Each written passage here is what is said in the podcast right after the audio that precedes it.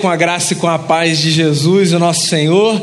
Quero dar as boas-vindas a você que está na sua casa também e acompanha a gente à distância. É uma alegria ter todos vocês nesse domingo de manhã, nessa celebração. Espero que todos estejam bem. Espero que a paz de Cristo esteja sobre vocês, sobre a casa de vocês, sobre a família de vocês. Quero chamar você agora para o texto e hoje eu quero ler no livro de Esther, no capítulo de número 4. Eu quero convidar você a voltar os seus olhos para esse texto. Livro de Esther, capítulo 4. Eu lerei o capítulo todo, mas já fica aqui a minha recomendação para que depois você leia o livro todo, que é um livro lindo, fascinante, uma história maravilhosa que as Escrituras nos apresentam. Livro de Esther, capítulo 4, diz assim o texto sagrado: Quando Mardoqueu soube de tudo que tinha acontecido, rasgou as vestes vestiu-se de pano de saco, cobriu-se de cinza e saiu pela cidade, chorando amargamente em alta voz. Foi até a porta do palácio real, mas não entrou, porque ninguém vestido de pano de saco tinha permissão de entrar. Em cada província onde chegou o decreto com a ordem do rei, houve grande pranto entre os judeus, com jejum, choro e lamento. Muitos se deitavam em pano de saco e cinza. Quando as criadas de Esther os oficiais responsáveis pelo harém lhe contaram o que se passava com Mardoqueu, ela ficou muito aflita e mandou-lhe roupas para que as vestisse e tirasse o pano de saco, mas ele não quis aceitá-las. Então Esther convocou Atá, um dos oficiais do rei, nomeado para ajudá-la, e deu-lhe ordens para descobrir o que estava perturbando Mardoqueu e por que ele estava agindo assim. Atá foi falar com Mardoqueu na praça da cidade, em frente da porta do palácio real. Mardoqueu contou-lhe tudo o que tinha acontecido e quanta prata a mãe tinha prometido depositar na tesouraria real para a destruição dos judeus. Deu-lhe também uma cópia do decreto que falava do extermínio e que tinha sido anunciado em Suzã para que ele o mostrasse a Esther e insistisse com ela para que fosse à presença do rei, implorar misericórdia e interceder em favor do seu povo. Atá retornou e relatou a Esther tudo o que Mardoqueu lhe tinha dito. Então ela o instruiu que dissesse o seguinte a Mardoqueu: Todos os oficiais do rei e o povo das províncias do império sabem que existe somente uma lei para qualquer homem ou mulher que se aproxime do rei no pátio interno, sem por ele ser chamado, será morto, a não ser que o rei estenda o cetro de ouro para a pessoa e lhe poupe a vida. E eu não sou chamado à presença do rei há mais de 30 dias. Quando Mardoqueu recebeu a resposta de Esther, mandou-lhe dizer: Não pense que pelo fato de estar no palácio do rei, você será a única entre os judeus que escapará. Pois se você ficar calada nessa hora, socorro e livramento surgirão de outra parte para os judeus. Mas você e a família do seu pai morrerão. Quem sabe se não foi por um momento como esse que você chegou à posição de rainha. Então Esther mandou essa resposta a Mardoqueu: Vá reunir todos os judeus que estão em Suzã e jejuem em meu favor. Não comam nem bebam durante três dias e três noites. Eu e as minhas criadas jejuaremos com vocês. Depois disso irei ao rei, ainda que seja contra a lei. Se eu tiver que morrer, morrerei. Mardoqueu retirou-se e cumpriu todas as instruções de Esther. Essa é a palavra do Senhor. Eu leio um livro como esse, eu me lembro da minha infância, das muitas vezes em que eu ouvia e assistia a dramatização dessa história. Algumas histórias da Bíblia, elas são muito instigantes para serem dramatizadas, representadas. Parecem novelas, romances, Textos que são escritos com cenas, com núcleos, com personagens distintos, que cumprem papéis distintos, que aparecem em momentos diferentes e formam um grande enredo na história. O livro de Esther é um livro desse. Por sinal, não sei se você sabe, é o único livro da Bíblia onde não aparece em nenhum momento a palavra Deus. Ainda que por todas as suas páginas a presença de Deus permeie o tom da história. É a história de uma mulher forte E é interessante falar isso no contexto em que o livro foi escrito, porque no mundo antigo, para as muitas culturas que compunham o mundo naquela época, era muito difícil não que se encontrassem mulheres fortes, mas que se registrassem histórias de mulheres fortes. Não é de hoje que o mundo lida com problemas relacionados ao machismo, à subjugação da figura feminina. Se hoje esses desafios ainda são enfrentados, tem que se colocar num cenário de 2.000, 2.500, 3.000 anos atrás. Os desafios eram ainda maiores, de modo que, por mais que sempre tenha havido na história mulheres de presença, de força, de papéis importantes na construção das sociedades e no avanço das civilizações, essas histórias, por razões diversas, eram negligenciadas, relegadas. Por isso, por exemplo, que encontrar na Bíblia um livro como o livro de Esther, ou um livro como o livro de Ruth, ou outras histórias pontuais, é motivo de tanta valorização, de tanta estima. Porque a Bíblia, você deve saber, não é apenas, e talvez a palavra apenas aqui nem caiba, mas vamos lá. A Bíblia não é apenas a palavra de Deus. E o que eu quero dizer com isso? O que eu quero dizer com isso é que a gente também deve olhar para a Bíblia enquanto um compilado de histórias históricas que mostram para a gente o avanço da humanidade, o progresso das civilizações. É claro que é fundamental que, num primeiro lugar, a gente encare a Bíblia enquanto palavra de Deus, que alimenta a nossa alma, que traz lições para a nossa vida. Mas eu também gosto de olhar para esses textos e tentar encontrar nesses textos registros que me fazem pensar em como, pela graça de Deus, a humanidade avançou, o quanto a gente já conseguiu galgar novas formas de nos organizarmos enquanto sociedade formas que respeitem o direito do próximo, o direito de todos, a importância de cada um. E o livro de Esther é um marco nesse sentido.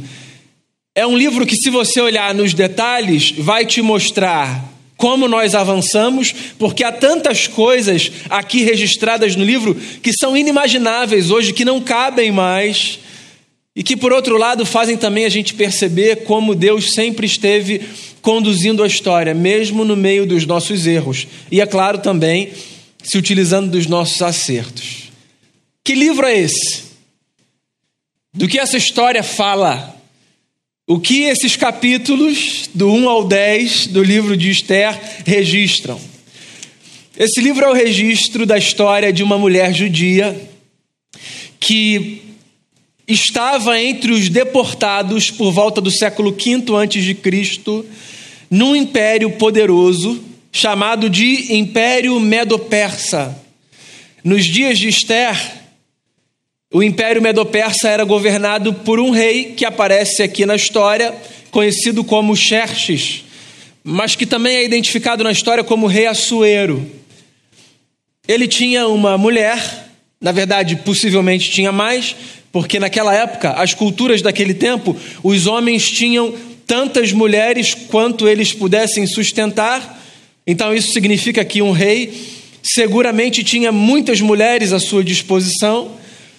Esse rei tinha como rainha, como companheira, uma mulher chamada Vasti. E a história do livro de Esther começa com uma declaração muito assustadora aos nossos olhos, mas muito comum para a cultura daquele tempo, que era, certo dia, o rei Assuero, ou Xerxes, organizou um banquete. E ele convocou a rainha, sua mulher Vasti. Convocou, essa era a palavra. Porque os casamentos eram arranjados e as mulheres sempre se submetiam à voz e à força dos seus maridos. Não necessariamente por uma questão de amor e de cumplicidade, mas seguramente por uma questão de imposição. Havia esse tipo de relação, de domínio. O rei convoca a rainha para um banquete. E no capítulo 1, essa mulher chamada Vasti, ela comete um ato de insubordinação para a cultura do seu tempo. Ela resolve não aparecer no banquete da sua majestade, o rei. Isso causa um alvoroço no palácio. Não apenas para o rei que se sente deslegitimado, desrespeitado, afrontado. Isso causa, olha só que coisa louca, um alvoroço para todos os convidados do rei. Depois você pode ler o capítulo 1. Num determinado momento na história, os nobres e amigos do rei que participam do banquete e que se dão conta de que Vasti não apareceu, dizem assim ao rei: Alguma coisa, majestade, o senhor precisa fazer. Porque se nas nossas casas as nossas mulheres ouvem que a rainha não se subordinou ao decreto do rei, à exigência do rei, nenhuma mulher nos obedecerá mais. Olha a cultura de uma época. Os camaradas se incomodam não porque eles queriam a presença da rainha no banquete, porque ela lhes fosse especial ou algo do tipo. Eles se incomodam porque eles estão pensando na sua própria casa e na dificuldade que eles teriam exemplarmente por conta da insubordinação de uma mulher ao seu marido, que seria um exemplo para que todas as outras fizessem o mesmo. E como é que a gente pode viver? É o que esses camaradas deviam pensar. Numa sociedade em que as mulheres não se subordinam a nós, à nossa força, ao nosso mando. E aí, encurtando uma longa história, porque eu quero chegar no capítulo 4, Vasti deixa de ser rainha, ela é jogada para escanteio. E o rei então determina que mulheres sejam trazidas à sua presença para que ele escolha uma nova rainha. Cultura do seu tempo, cultura da sua época, que, diga-se de passagem, lamentavelmente, faz pouco ponto de contato com culturas vigentes no século XXI, mas essa é uma conversa para outro dia. No meio de todo esse cortejo de mulheres que são levadas à presença do rei, aparece uma jovem chamada Adassa, também conhecida por Esther, judia, por quem esse rei se apaixona. Ele se encanta por ela. E ele resolve então que essa mulher por quem ele se apaixona será a sua mulher.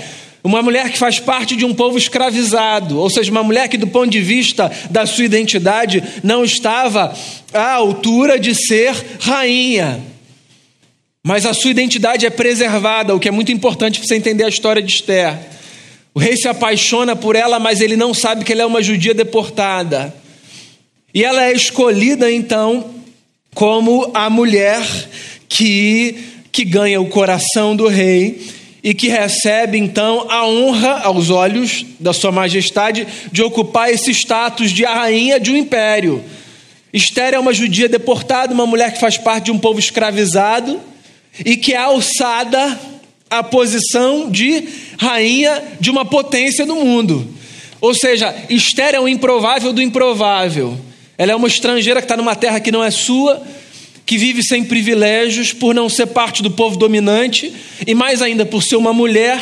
Então ela tem todas as prerrogativas para ser uma mulher que vive numa condição fragilizada e subjugada, mas ela é alçada pela paixão de um homem ao, ao lugar máximo que uma mulher naquele tempo poderia ocupar. Mas, mesmo nos lugares mais privilegiados de todas as sociedades e de todas as épocas, a vida de ninguém é um mar de rosas, certo? Você pode estar no lugar que você queria estar, você pode estar no contexto que você queria, que você sonhou, que você escolheu, você pode ter a profissão que você queria, o lugar dentro da sua carreira que você planejou ocupar, você pode ter a família dos seus sonhos. Você pode viver na cidade que você sempre sonhou, no bairro que você escolheu. Você pode estar bem de grana. Você pode estar com saúde. A vida de ninguém é um mar de rosas. Todo mundo encontra desafios na vida. Desafios que nos esticam, que nos desconcertam. Eu disse no início que a história de Esther pode ser comparada a uma espécie de novela, de romance. Ou seja, todas essas narrativas que são compostas de núcleos, certo? Tem um núcleo aqui, outro núcleo ali, e essas histórias se entrelaçam, formando um grande enredo. Por que eu estou dizendo isso? Porque um novo núcleo se forma nessa história. Um núcleo que é importante para você entender o capítulo 4. Esther tem um primo chamado Mardoqueu, que aparece na história como alguém que descobre que há um, uma trama para que a vida do rei seja tirada. Ele é um camarada que descobre que estão planejando contra o rei. E ele anuncia isso. E ele poupa a vida de um rei. Acontece que esse homem, que ganhou crédito aos olhos da majestade, ele se vê numa situação muito difícil, porque um outro camarada que já tinha ganhado crédito também com o rei, chamado Amã, uma espécie de versão antiga de Narciso, tinha, por conta do seu prestígio, decidido que todo mundo que passasse por ele e pela sua imagem deveria se prostrar em adoração a ele. E Mardoqueu era um judeu que tinha se recusado a se dobrar diante de uma imagem, de um ídolo. E isso chega aos ouvidos de Amã. Dizem assim: Olha, tem um judeu chamado Mardoqueu que se recusa a te adorar. Que dá uma lição muito curiosa aqui para gente na vida, pessoal.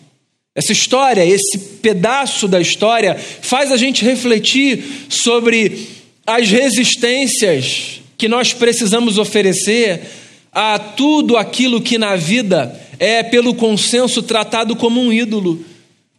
Você sabia que essa história é a nossa história, é a história de toda a sociedade? Porque ídolo não é apenas aquela figura religiosa a qual se devotam aqueles que encontram naquele símbolo a sua segurança, o seu esteio. Ídolo é tudo aquilo que na individualidade do nosso coração ou na nossa construção coletiva se transforma no elemento da nossa segurança Há elementos na nossa vida hoje que são alçados a essa condição de ídolos do povo. É, tem gente, por exemplo, que não consegue imaginar como outras pessoas não acendem uma vela para o dinheiro. É, o, o dinheiro é quase que um ídolo coletivo.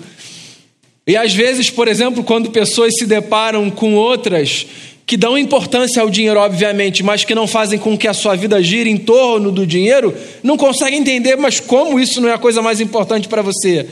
Como você não se prostra diante disso? Nós somos chamados, em alguma medida, para sermos uma espécie de Mardoqueu ou Mordecai. Você vai encontrar essas duas versões. Gente que não se prostra diante dos ídolos que são postos na vida e diante dos quais muitos se dobram, mas não necessariamente a gente se dobra. Um dos grandes desafios que a gente encontra na vida é de nos dobrarmos no coração apenas diante do altar de Cristo Jesus, o nosso Senhor, que venceu a morte por nós. E se você pensa que isso é algo fácil de fazer, basta que você pare, faça um exercício de reflexão e perceba como tantas vezes na vida nós somos tentados a adorar tantas outras coisas para as quais nós olhamos e nas quais nós colocamos a nossa segurança, a nossa confiança. Coisas, pessoas e realidades que recebem esse status de divindade na nossa vida. Madoqueu ou Mordecai resolve permanecer firme e não reverenciar a figura de um homem, o que provoca a ira nesse sujeito chamado Amã.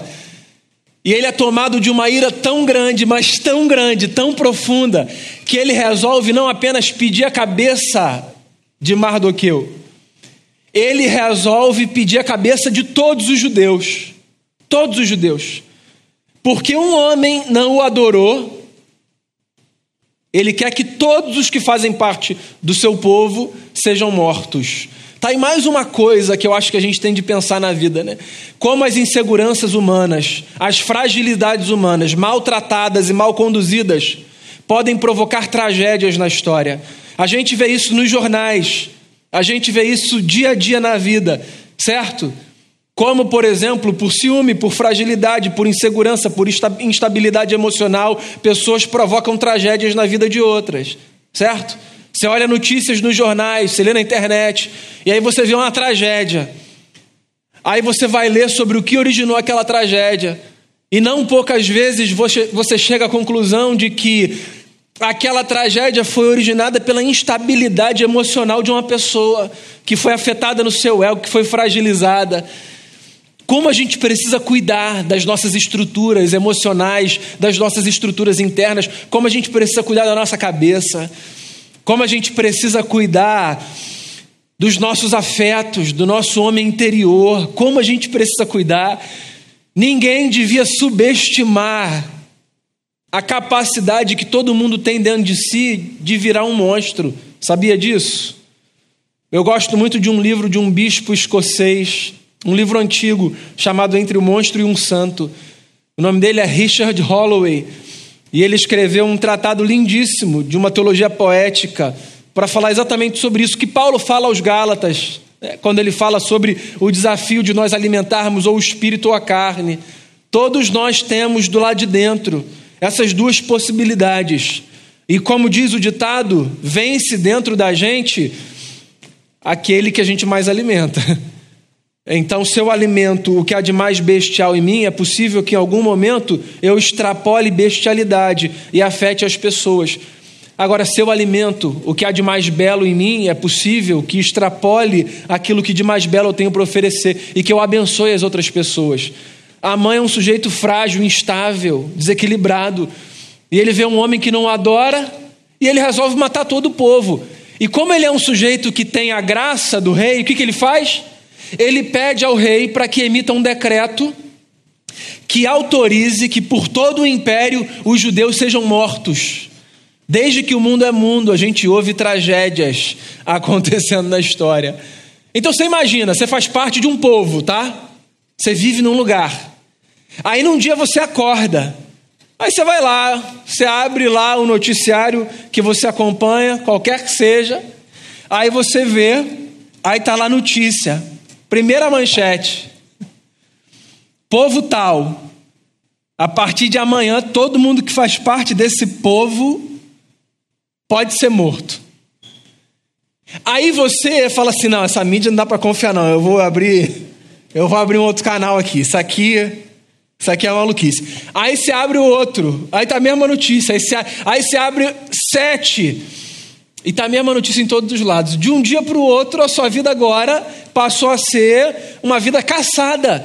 Por quê? Porque um camarada instável conseguiu o favor do rei, que autorizou que todos do seu povo fossem mortos, pelo motivo de vaidade. E aí o Mardoqueu, ele resolve protestar na frente do palácio. E porque ele é primo de Esther, olha só as histórias se conectando. Porque ele é primo de Esther, ele resolve fazer uma súplica à rainha. Ele pede que cheguem a ela as notícias que correm pelo império, que os judeus serão mortos ele está lá vestido de pano de saco e cinza, que é um sinal, sabe, do seu lamento, do seu pranto, do seu protesto. E ele pede que ela, que está lá num lugar de privilégio, faça alguma coisa pela proteção do seu povo. O capítulo 4 é esse ponto da história. É um homem protestando contra a loucura de um narcisista, dizendo assim: suplique pela gente. E aí vem o dilema de Esther. Por quê? Apesar dela ser rainha, né? Porque o que, que você pensa na sua cabeça? Lendo as histórias da Disney que você aprendeu desde criança, os contos, sabe, de fantasia. Você pensa assim: se ela é a rainha, ela é a mulher do rei, ela pode fazer o que ela quiser. Não. Ela é a rainha. Mas você lembra o que aconteceu com a outra rainha que não obedeceu o que o rei tinha mandado? Foi jogada para escanteio. Ela é rainha, mas tem um protocolo no reinado medo-persa. Qualquer pessoa, inclusive a rainha, só pode entrar na presença do rei se for convocada pelo rei. Ela é rainha, ela divide a vida com ele, eles partilham intimidade.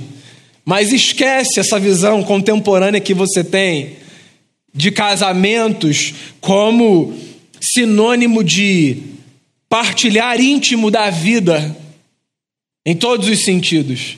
O que a gente tem aqui é uma mulher que obedece a ordens no mundo antigo, o que é uma insanidade, mas era uma realidade. Ela olha para o Mardoqueu e diz assim: tem 30 dias que eu não vou à presença do rei, porque eu não posso entrar, porque qualquer pessoa que entre nos aposentos reais sem ter sido convidada, morre. Eu não posso simplesmente me aproximar dele, eu tenho que ser chamada. Daí o Mardoqueu, que é um sujeito de fé, ele coloca diante de Esther um grande dilema, que é o seguinte: Esther, ou você pensa em você e acaba com a vida de todo mundo, ou você corre um risco e pelo menos tenta proteger a gente. Por que, Esther? Eu queria inclusive dizer um negócio para você. Se der ruim para o povo, vai dar ruim para você também. Ou você acha que Sua Majestade protegerá você quando souber quem são os seus pais e de onde você veio. E aí, com esse dilema de o que eu faço, eu me protejo ou eu intercedo pelo povo, essa mulher pede jejum e oração, o que é uma coisa linda. Deixa eu abrir mais um parêntese aqui. Essa mulher pede ao seu primo e ao povo que faça jejum e oração. E vou repetir, essa é uma coisa linda que a gente deve aprender. Os dilemas da vida deveriam nos levar para o lugar do jejum e da oração. Esses lugares de incerteza, de instabilidade, de desafio nas decisões, esses lugares existenciais difíceis, esses lugares sombrios da existência deveriam nos empurrar para as práticas do jejum e da oração.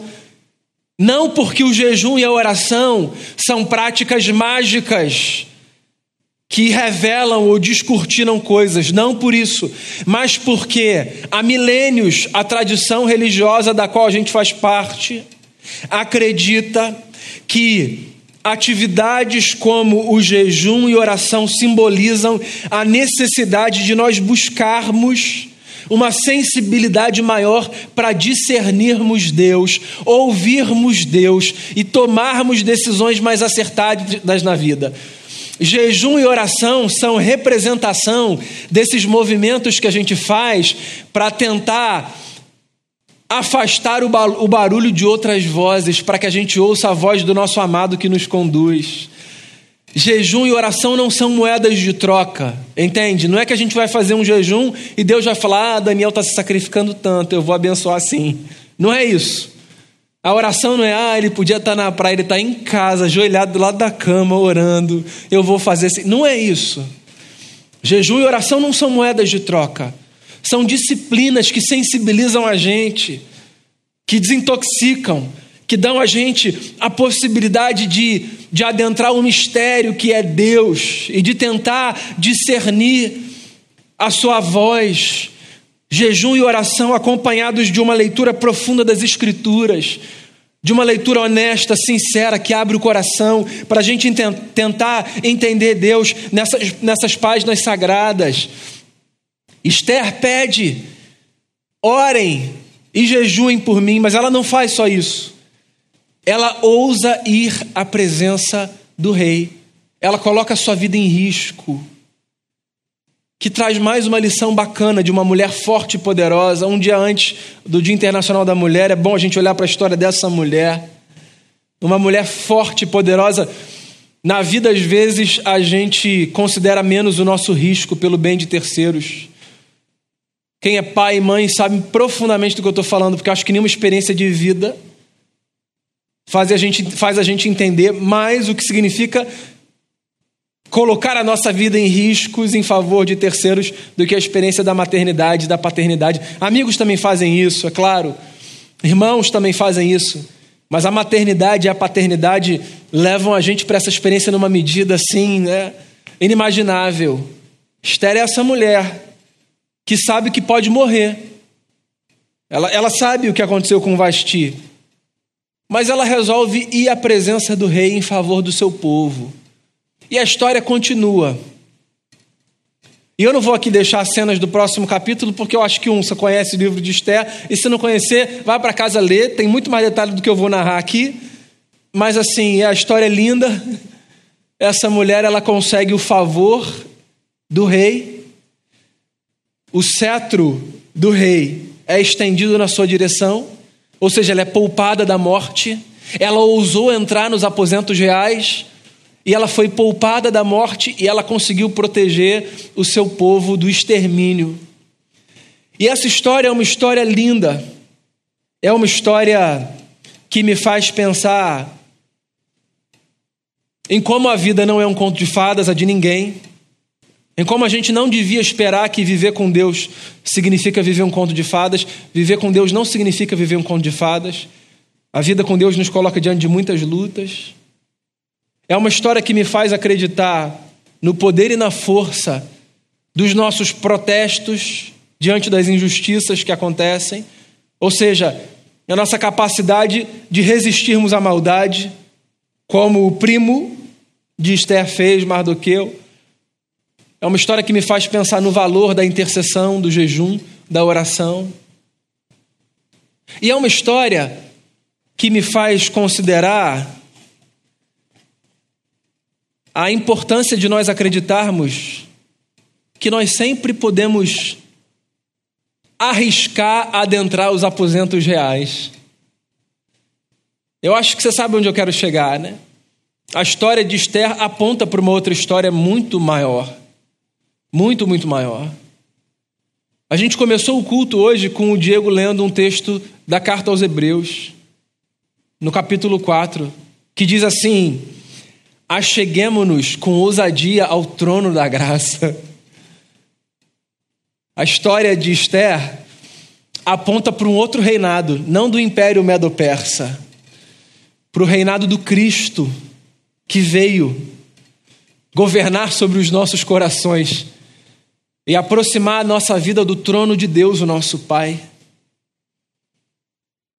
Pecadores que somos, se nós nos aproximássemos do trono de Deus, o Pai, por nós mesmos, correríamos o risco da morte como Esther corria ao adentrar o trono de Xerxes sem ter sido convidada. Mas o Evangelho de Jesus traz uma notícia linda para a gente. A Bíblia diz que Jesus, o nosso intercessor, como Esther foi a intercessora do seu povo, a Bíblia diz que Jesus, com o seu sacrifício, abriu o caminho à sala do trono do Pai. A Bíblia diz que, por causa do sangue de Jesus, por causa da súplica de Jesus, por causa do sacrifício do Cordeiro de Deus, o trono de Deus não é mais um lugar que não pode ser adentrado por gente normal como a gente.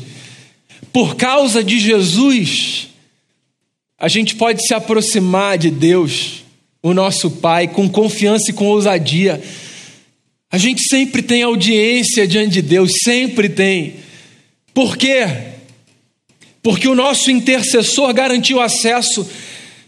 Quando Jesus adentrou a sala do Pai com o seu sacrifício, com a sua morte, Esther foi poupada, mas Jesus se deu como oferta pelos nossos pecados, de modo que, por causa de Jesus, Todos nós temos acesso à presença do Rei para intercedermos uns pelos outros, não apenas uma vez, com medo, sem saber o que vai acontecer, mas sempre. A gente sempre pode interceder uns pelos outros, porque se a história dessa mulher, Esther, foi uma história linda, de muito risco, a nossa história é muito mais bonita e de muita certeza. Ninguém nunca vai morrer por chegar perto de Deus. Porque todo mundo chega perto de Deus por causa de Jesus e através do sangue de Jesus e se valendo do nome de Jesus. Acheguemos-nos, pois, com ousadia ao trono da graça. Nós temos acesso à presença de Deus, não porque alguém se arriscou, mas porque um representante da humanidade foi com confiança, de uma vez por todas, a presença do Pai como propiciação pelos nossos pecados.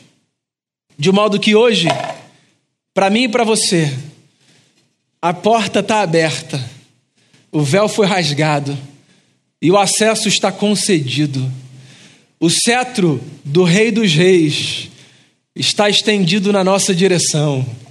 E porque a gente vai à presença dele por causa de Jesus e através de Jesus, Ninguém corre risco de morrer por se aproximar de Deus, o Rei, porque tudo o que ele mais quer é que a gente se aproxime dele para interceder um pelo outro e para fazer o que essa mulher, de maneira limitada e pontual, fez, a gente pode fazer, não porque a gente é melhor do que ela, mas porque alguém maior do que ela chegou na história, para quem ela apontava com o seu ato. Jesus Cristo de Nazaré, o nosso Senhor. Por sinal, hoje a gente se aproxima da mesa. E o que é a mesa do Senhor? Senão a dramatização de que por causa do sacrifício de Jesus, eu e você, nos aproximamos uns dos outros e todos de Deus, o nosso Rei e o nosso Pai, que poupou a nossa vida. Eu queria que você refletisse um pouco sobre isso que você ouviu. Você que está aqui você que está aí na sua casa. E que você orasse, porque a gente vai participar da mesa do Senhor. Eu queria chamar os meus irmãos do louvor aqui à frente, que nos conduzirão numa canção, enquanto a gente prepara o nosso coração. Você que está aqui, você que está aí na sua casa, eu queria que você pensasse na ceia. Hoje eu estou aqui por detrás de uma mesinha, né?